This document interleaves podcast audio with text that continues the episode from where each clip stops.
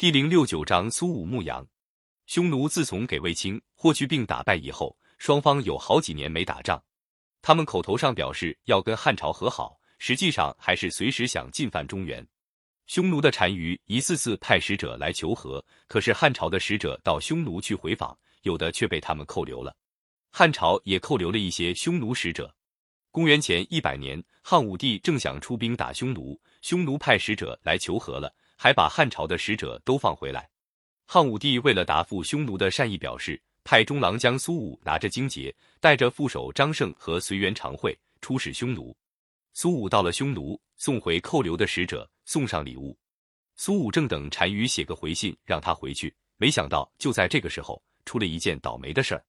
苏武没到匈奴之前，有个汉人叫卫律，在出使匈奴后投降了匈奴。单于特别重用他，封他为王。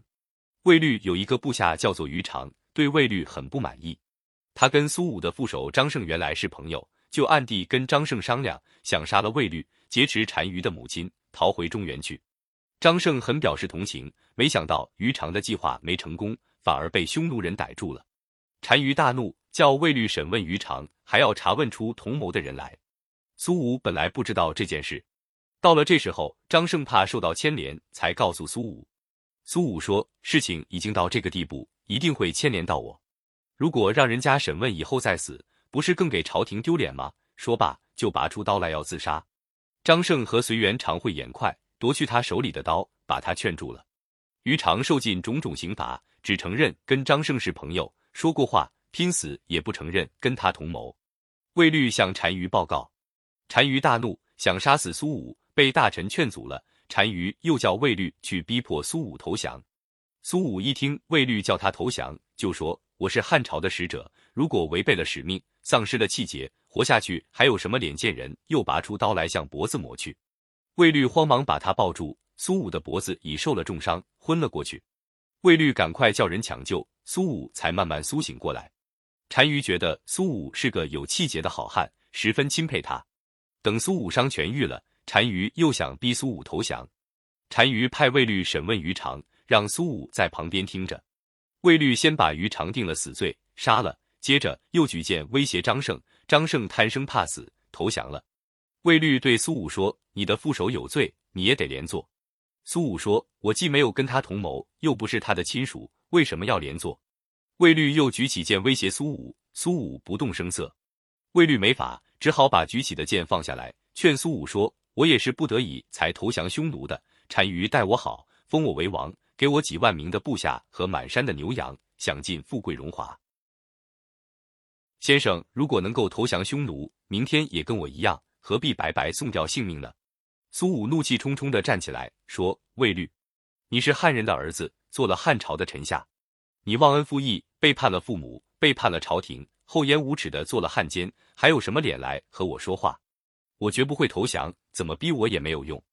卫律碰了一鼻子灰回去，向单于报告。单于把苏武关在地窖里，不给他吃的喝的，想用长期折磨的办法逼他屈服。这时候正是入冬天气，外面下着鹅毛大雪。苏武忍饥挨饿，渴了就捧了一把雪止渴，饿了扯了一些皮带、羊皮片啃着充饥。过了几天，居然没有饿死。